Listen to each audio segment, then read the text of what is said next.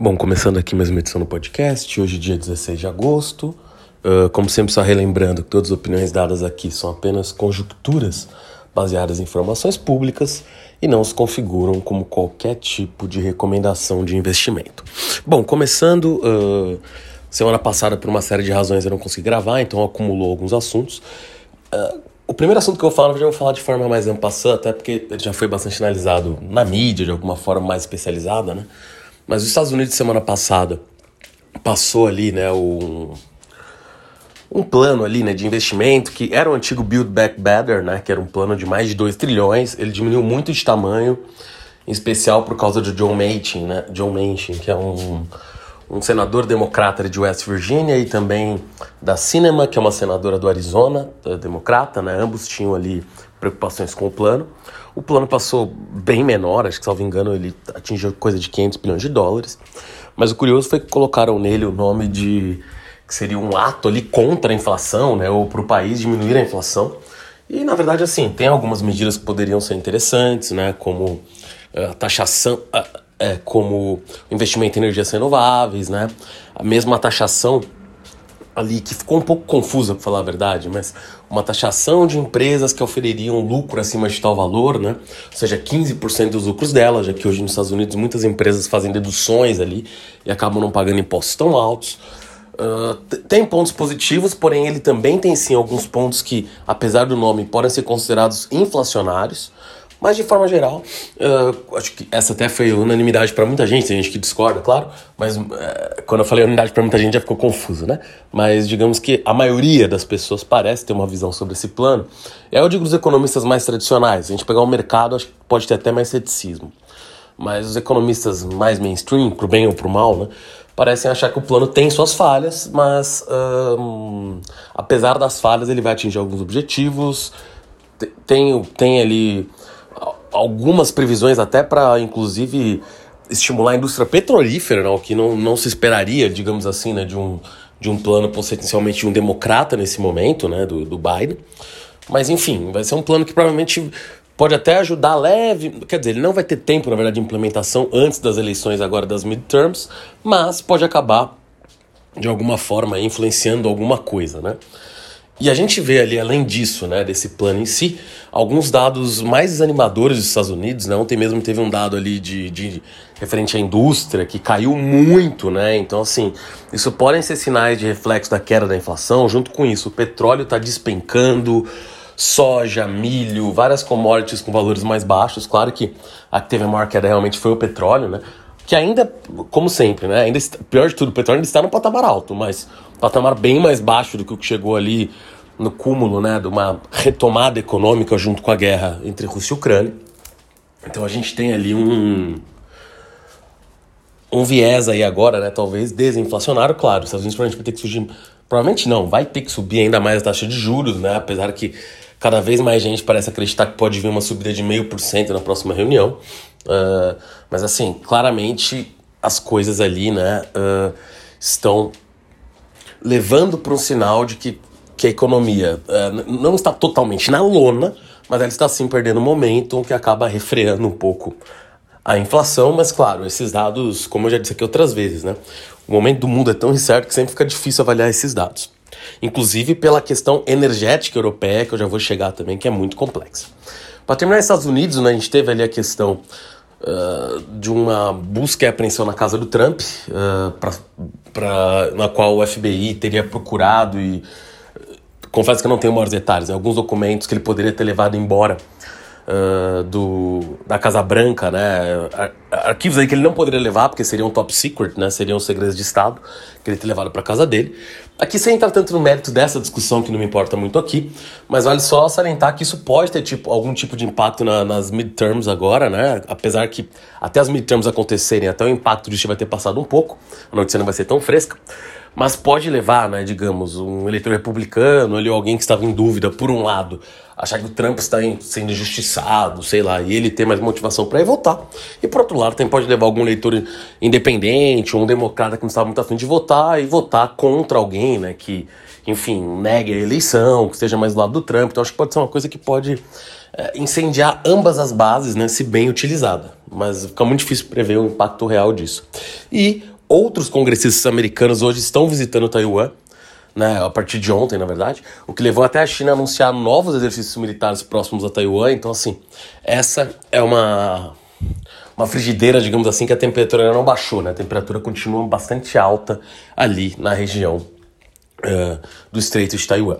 Indo agora para a China, além de toda essa questão com Taiwan, eu já comentei aqui algumas vezes que isso, além de ser uma iniciativa que a China, desde, desde Mao Tse Tung, fala que. Uh, é, enfim, que Taiwan é parte do seu território, que vai reunificar isso desde 1949, quando teve a guerra o Kuomintang caiu e fugiu para ilha de Taiwan, né? Ele, antiga ilha de Formosa, enfim. Uh, isso é dito. Mas uh, esse aumento do tom nacionalista, além, digamos, de um objetivo mesmo de vida do Xi Jinping, também poderia ter a ver com uma, com uma desaceleração econômica chinesa. Ou seja, esse objetivo sempre existiu e provavelmente em algum momento a China vai tentar dar cabo disso, vai tentar, vai tentar realmente invadir Taiwan, pode ser em breve. Como eu já disse aqui, né, estrategistas militares acham que isso deveria ocorrer mais no começo do ano por causa das correntes marítimas. Então, claro que a China poderia tentar fazer algo agora, mas não parece que ela teria vantagem de fazer isso agora, então não, não faz muito sentido. E lembra um pouco a questão da Ucrânia, que eu também comentei aqui, que todo mundo falava que após tal data, determinada data de março, seria muito complicado para os tanques passarem, e a Rússia agiu antes disso. Então, caso a China haja, seja o ano que for, seja em 2023 ou 2050, o mais provável é que ela haja nos primeiros meses do ano, quando as correntezas estão menos desfavoráveis para a invasão. De qualquer forma, por que, que eu estou falando isso? Né? Porque a gente pega os dados aí da China que saíram, o varejo com uma. perdão. com um avanço muito menor que esperado, uh, vendas ao consumo, vendas ao varejo, né? Então, assim, vários dados econômicos chineses avançando, mas muito mais lentamente do que se esperava.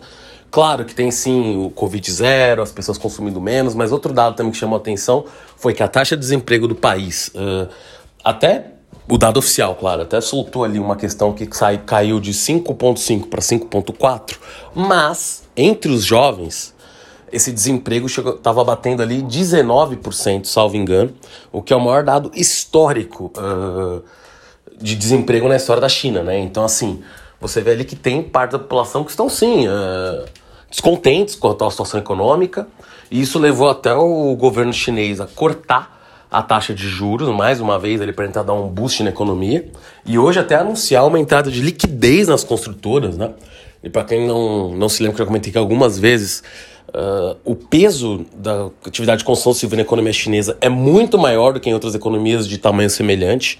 Né? Quando eu digo estamento semelhante, claro, China hoje é a segunda maior economia no mundo, mas quando você pensa em economia japonesa, europeia, a própria economia norte-americana, uh, em economias europeias, no caso, né? uma Alemanha, França, Reino Unido, enfim, o, o, o tamanho da construção civil na economia é muito menor do que na China. A China tinha esse setor muito forte, em parte também porque era difícil para os chineses poderem investir o dinheiro em algo, então era muito comum ter as pessoas que tinham algum nível de poupança na China terem um segundo imóvel. Uh, e lembrando que sim, né, tem muita gente na China que ainda vive em condições muito ruins, inclusive de habitação. Então você teria sim ali um espaço para construir esses imóveis. Só que a grande questão é que muitas das construtoras estavam muito endividadas quando o governo chinês colocou ali algumas exigências né, de capital para essas indústrias continuarem operando. Muitas tiveram problemas. Uh, e, bom, esses problemas estão, na verdade, desde o começo desse ano, né? Todo mundo falando que o mundo ia acabar por causa disso. Depois isso até deu uma quietada, porque o governo chinês conseguiu, ele até habilmente impedir uma crise naquele momento, mas me parece que eles estão arrastando para frente um problema. E mesmo essa, essa atitude agora de cortar os juros e tudo, acho que pode sim dar um, dar um boost de curto prazo à economia chinesa. Acho que mesmo quando a gente escuta falar, não, não vão parar os lockdowns por lá por causa do Covid zero, enfim, até provavelmente sair uma vacina de mRNA chinesa. Mas de qualquer forma, acredito sim que a China vai até ter um impulso nos, nos próximos meses. Vai crescer muito menos, provavelmente, esse ano do que o 5,5 que era que era almejado, né? Tanto que a própria China parou de falar nesse número. E quando eu digo muito menos, nem que seja. E aqui poderia ser 5, vai, mas vamos supor que vai ser bem menos mesmo, que seja 4, 3,5. Ainda assim é mais do que boa parte dos países do mundo. Mas a grande questão é até que ponto a China vai continuar conduzindo isso no futuro, né? Porque, como o próprio governo chinês deixa claro, o Partido Comunista Chinês, o Politburo, a China tem ali quase que um. Não vou, tô chamando dessa forma, tá? Pode ser uma forma incorreta, mas é apenas como forma de exemplificação ela quase tem um contrato social com seus cidadãos que ele abre mãos de algumas liberdades em troca de uma evolução constante econômica, né? Ou seja, de melhoras na qualidade de vida, de paz, estabilidade, né? E e quando essas coisas começam a ficar sob ameaça, o próprio regime ali olha e vê o que pode fazer para melhorar essa situação. Né? Então, por isso que eu digo, a, a, guerra ali, ou a ameaça de guerra contra os militares, também são uma forma de você puxar o nacionalismo numa época que a economia chinesa está muito longe de estar tá mal, não estou falando isso, mas está sim mais acelerada e com riscos claríssimos à frente. Né? E cada vez que o governo chinês agora também intervém nesses mercados, ele é obrigado de alguma forma a aumentar o tamanho da aposta em suas dívidas, então, assim, uh, os próximos anos para a China podem ser muito complexos. Uh, lembrando que muita gente, e aí, muita gente assim, né? É uma minoria, mas alguns uh, economistas até têm alguns, já há alguns anos, na verdade, tem até algumas dúvidas sobre alguns dados que a China solta. Eu aqui não estou colocando dúvidas sobre isso, estou até partindo do pressuposto que os dados são todos verdadeiros, mas independente até da veracidade de dados e tudo mais, o que a gente tem é é uma economia, né? Um país ali claramente em desaceleração no qual a gente tem uh, coisas em volta que podem prejudicá-lo mais, né? Inclusive, uh, após a pandemia, né, a mudança das cadeias de produção, que claro é muito complexa, ninguém pode tirar a China do tabuleiro, isso não vai acontecer. Mas sim, parte das produções podem sair levemente da China, não vai ser numa escala monstruosa, mas assim, a China tem sim alguns problemas para resolver. A taxa da queda de natalidade, eles Outro problema também que provavelmente vai ficar mais claro nos próximos anos. A China não tem um sistema como o Brasil tem de INSS, da mesma. Claro que tem sistemas de aposentadoria, mas não é da mesma forma. Então, assim, é... isso tudo pode criar problemas para a China no médio prazo. Então, como eu já, já venho repetindo aqui, mas isso agora está ficando mais claro, talvez, a olho, a olho nu, né, sem analisar tanto, a China vai ter uma complexidade grande aí para frente. Falando agora da Europa, e acaba falando de inflação junto, né? esse verão europeu muito quente ali, possivelmente o mais quente da, mais quente da história, acho que já pode se dizer, uh, tá tendo outro efeito que começou a ser falado mais nas últimas semanas, que é, né, o, os rios estão secando na Europa. Então, quando você pega o rio Reno, que é uma das maiores transportadoras fluviais de diversas indústrias alemãs, de tudo que é tipo de coisa, uh, até para levar o porto de Roterdã muitas vezes, ou o porto de Hamburgo, mas basicamente é o porto de Roterdã, né? Uh, Verdade, Porto de Hamburgo que eu falei não faz sentido, tá? O Rio Reno leva ao Porto de Rotterdam. E é onde está ali, entre o Rio Reno e o Ruhr, né? É onde está ali a grande parte da indústria alemã. E esse, esse, esse rio, né, chega a ter uma largura de 72 centímetros ali, uh, usualmente. E esse ano já bateu 39, tem algumas 39 centímetros, tem alguns relatos que já poderia estar com 32. Mas mesmo considerando 39, já tem relatos ali que seria muito complicado navios de grande calado muito cheios passarem. Então, isso é mais uma indicação de inflação, né? Porque a gente, por mais que o preço da gasolina esteja caindo no mundo, o preço do gás continua gás natural continua subindo na Europa por causa da, da, do não restabelecimento do Nord Stream para a Alemanha e, e mesmo a Rússia também anda fornecendo menos ali do que seria possível para outros países europeus de gás. Uh, essa transferência ali, né, de para outras fontes de energia não é simples, então a Europa tem ali alguns riscos de apagão. Claro que, de um lado, tem pessoas que superestimam eles, tem outros que subestimam, mas o fato é que o risco em algum nível existe. Então você tem na Europa um preço de energia muito alto, inclusive hoje algumas, algumas empresas ali que atuavam é, como, no mercado de zinco, né, é, como, como empresas também que fazem alumínio, enfim, tem um custo de energia muito alto, fecharam suas, suas, uh, suas fábricas por agora, né? Falaram que é para manutenção, mas ficou muito claro que é por causa que o, com o nível atual de energia não vale a pena elas ficarem abertas. Isso também pode acontecer no mercado de alumínio, tá? Que por mais a China seja o maior produtor disparado, você também tem grandes produtoras russas e europeias, né? Então o preço do alumínio chegou a disparar, voltou junto com os outros commodities, mas eu diria que com esse preço de energia, o preço do alumínio pode subir de novo. E aí vale a pena ficar de olho na Companhia Brasileira de Alumínio aqui no Brasil. E assim, se fica difícil transportar diversos produtos alemãos que são utilizados para muitas indústrias ao redor do mundo, isso gera inflação. Então a gente pode ter mais uma coisa a favor da inflação, até meio escondida ali no cenário alemão, que é essa crise o cenário europeu, mas basicamente nesse caso específico alemão, que é essa crise ali do do Rio Reno está com volume muito menor do que o usual, né? Então pode ser mais um custo adicional uh, para o que está acontecendo no mundo aí nesse momento, né?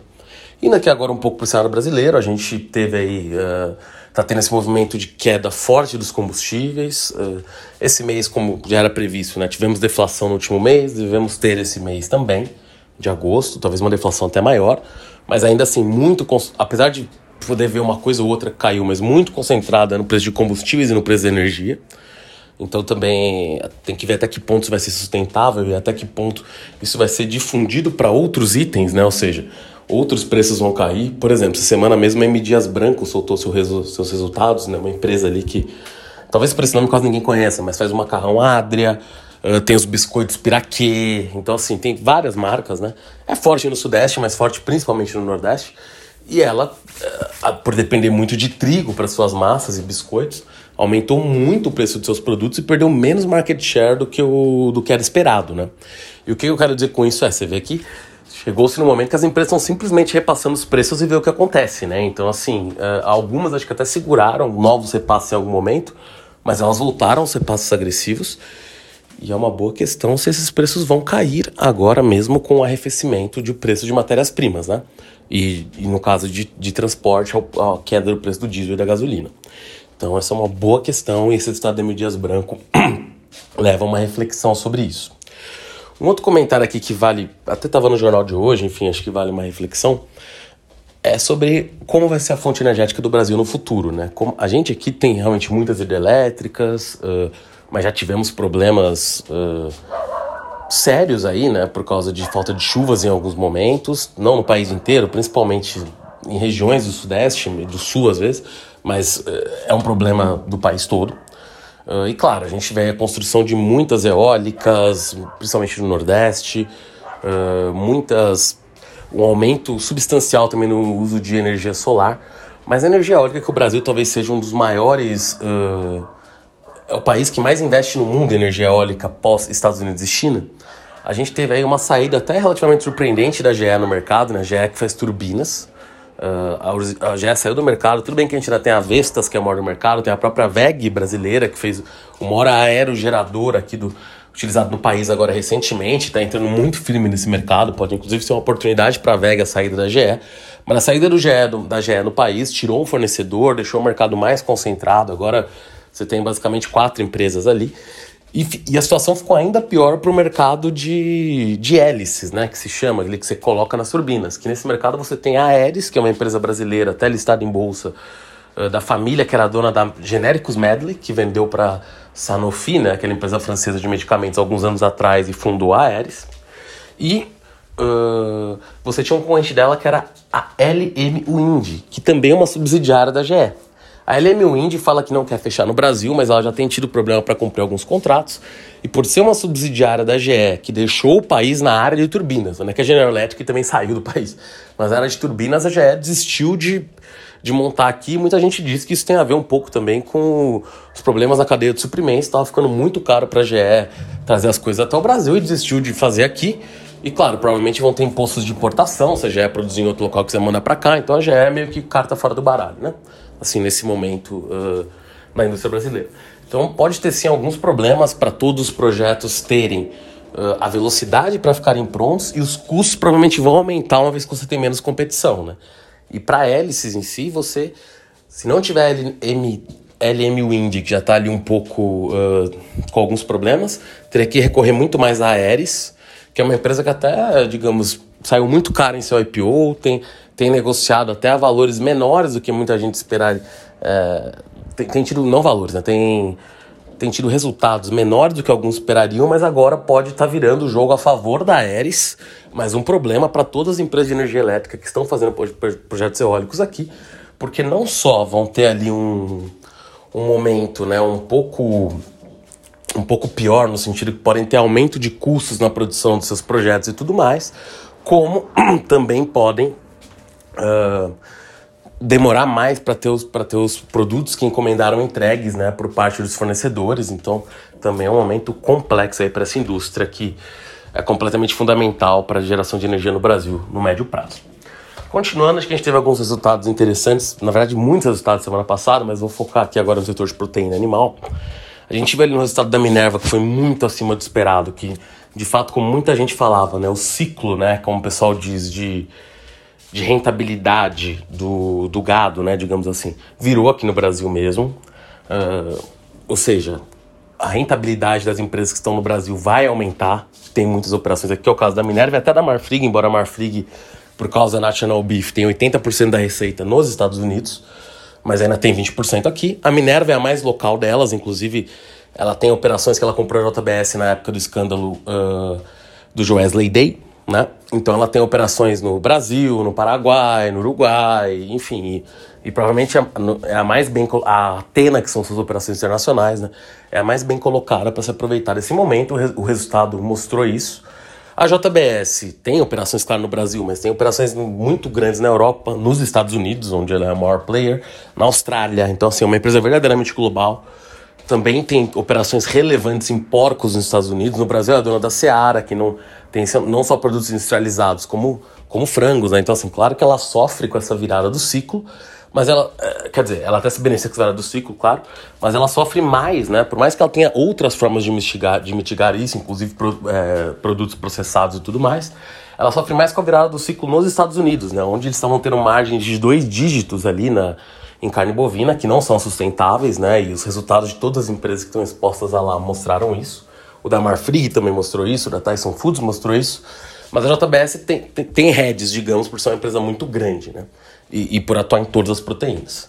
Indo para a Marfrig em si, a Marfrig teve um resultado muito bom. Claro que isso também teve ali algum nível de consolidação dos resultados da BRF, que acabou. Você não tem mais a marcação das ações da BRF a mercado agora, então isso acabou gerando um lucro artificial bem alto para a Marfrig, mas mesmo o lucro operacional superou as expectativas. Uh, como eu disse, a empresa vai sofrer com a questão da National Beef com as margens caindo nos Estados Unidos, mas vai ter algum tipo de benefício com aumento das margens aqui no Brasil. E a BRF, apesar, e para terminar, né, que apesar de não ser de carne bovina, na qual a Marfrig tem 33%, apresentou um resultado que muita gente achou ruim, porque veio um prejuízo alto, mas teve algumas questões, como a hiperinflação na Turquia, uh, mesmo aqui no Brasil, né, uma tática ali de ajustes que ainda parece que ainda está em andamento, e na verdade o que as pessoas menos gostaram do resultado da BRF nem foi esse resultado em si, mas foi a falta de clareza sobre o futuro, né? Porque a Seara está investindo muito e parece que o pessoal da BRF está querendo, é, para recuperar a rentabilidade, diminuir bastante investimento e tem esse um receio que a empresa possa perder mais mercado para a Seara, né? Ou perder oportunidades ao ter uma operação mais enxuta.